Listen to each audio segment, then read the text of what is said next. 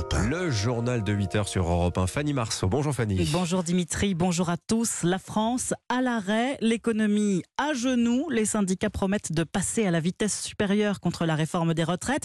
Menace qui devrait être mise à exécution dès demain. 265 manifestations sont d'ores et déjà prévues dans toute la France selon la CGT.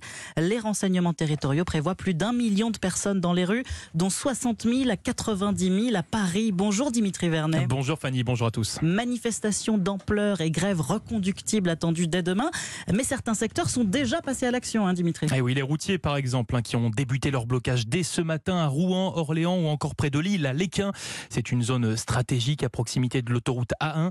Comme l'explique Bruno Lefebvre, le secrétaire général adjoint du syndicat Force ouvrière Route Nord, présent sur place. On est là sur les, les ronds-points pour faire du tractage et du, du blocage sur le un point stratégique sur l'île. On a fait des manifestations où on a ramené plusieurs millions de personnes et il n'y a rien qui a Donc euh, la seule action qu'il nous reste à faire maintenant, c'est de, de taper sur l'économie et de faire du blocage euh, partout en France. Ensuite, le gros des actions, eh bien, il est pour demain. Vautrin, tout d'abord, un trafic très fortement perturbé avec un TGV et TER sur 5 en moyenne, hein, prévient la SNCF. À Paris, la majorité des lignes de métro ne fonctionneront qu'aux heures de pointe. Attention aussi aux écoles, hein, puisque les syndicats de l'éducation ont appelé à une mobilisation massive. Et puis, eh bien, si vous, aviez un- si vous avez un avion à prendre, sachez également que 20 à 30% des vols seront annulés demain et après-demain, car oui, beaucoup de ces grèves sont reconductibles et certaines pourraient donc durer. Il va falloir s'armer de patience. Dimitri Vernet. Alors, forte mobilisation en vue donc demain, mais c'est aussi une donnée importante hein, du conflit en cours sur les retraites. Selon un sondage IFOP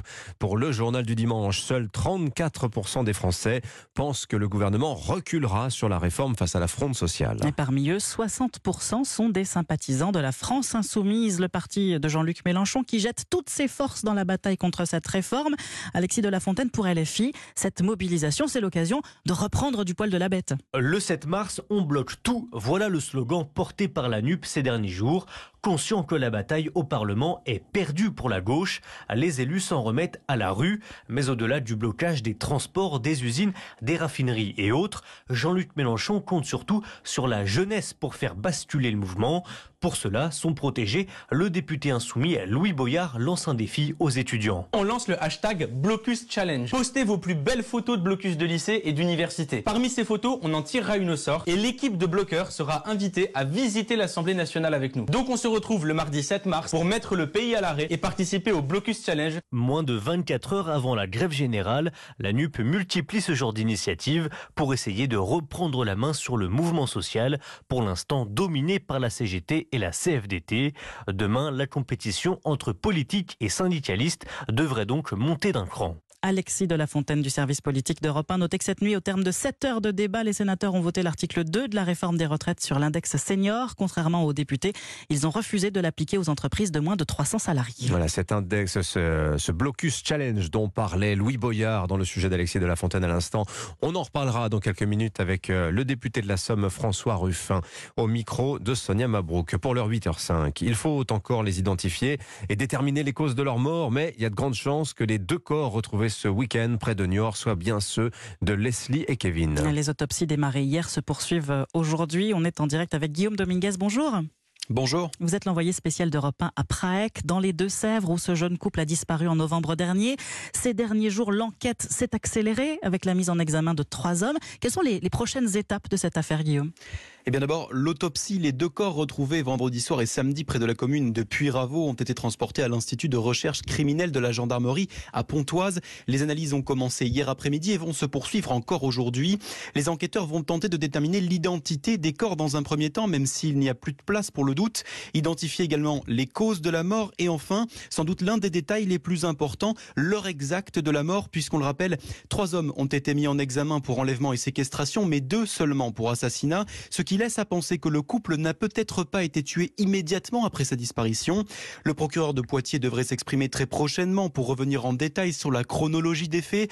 Pour l'heure, plusieurs zones d'ombre restent encore à éclaircir, à la tête desquelles le mobile. La piste de la disparition sur fond de trafic de stupéfiants n'est pour le moment pas écartée. Au moment de sa disparition, Kevin avait en sa possession 10 000 euros dans liquide selon sa belle-mère. Guillaume Dominguez, envoyé spécial d'Europe 1 à Praec, dans les Deux-Sèvres. L'économie, les enseignes de la grande distribution sont attendus aujourd'hui à Bercy. Un rendez-vous dans un peu moins d'une demi-heure pour trouver des solutions contre la hausse des prix dans l'alimentaire. Le gouvernement serait sur le point d'abandonner son projet de panier anti-inflation pour laisser la grande distribution mettre au point ses propres boucliers.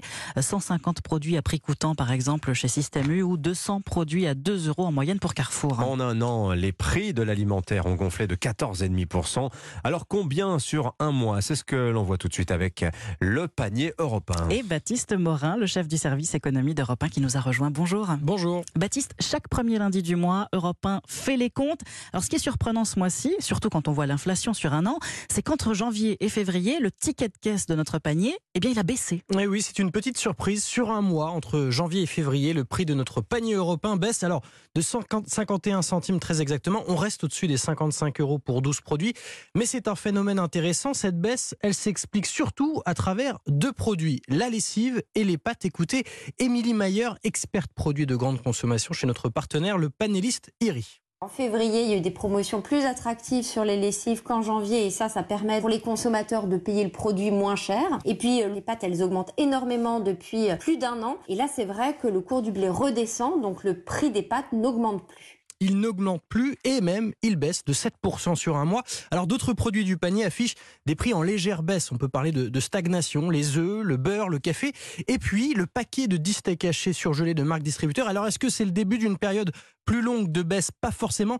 Et d'ailleurs, dès le mois prochain, on va scruter si les négociations commerciales, vous savez, entre fournisseurs et distributeurs, ont un effet sur ce panier européen. Merci beaucoup, Baptiste Morin, chef du service économie d'Europe 1. Il est 8h08. C'est une maladie qui touche au moins 10%, soit plus d'un million et demi de femmes en âge de procréer en France. Une semaine européenne de sensibilisation à l'endométriose s'ouvre aujourd'hui. Ce n'est pas un problème de femmes, c'est un problème de société, disait Emmanuel Macron l'an dernier. Pourtant, aujourd'hui encore, il faut au moins 7 ans, 7 ans pour qu'une femme soit diagnostiquée, car la maladie reste mal connue. Alors l'endométriose, qu'est-ce que c'est? Eh bien c'est le tuto de la rédaction d'Europe 1. Il est signé Mathieu Bock. L'endomètre est le tissu qui tapisse l'intérieur de l'utérus, la partie où se déroule la grossesse.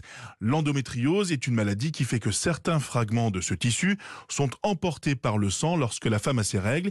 Ces cellules se fixent alors sur d'autres organes de l'abdomen et créent ainsi des lésions et des cicatrices. Mais ces cellules réagissent toujours au cycle menstruel, c'est-à-dire qu'elles s'activent chaque mois, grossissant avec le temps et recréant un tissu semblable à l'endomètre, mais cette fois-ci en dehors de l'utérus. Et c'est cela qui provoque des douleurs aiguës et peut mener à l'infertilité.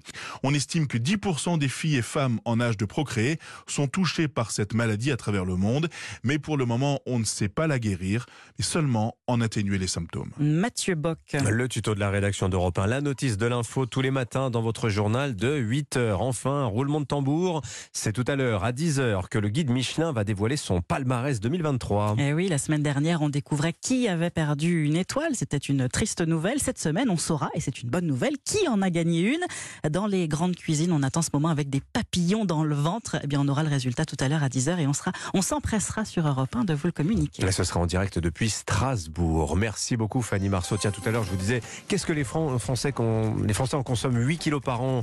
Et leur prix a baissé, je suis, je suis. Alors, ce n'était pas la lessive, c'était les pâtes. Ce sont les pâtes. On a vérifié avec Baptiste Et Anissa disait contre 25... 25 kilos pour les Italiens, par personne et par an. 25 ah, kilos de pâtes. Trois fois plus que nous.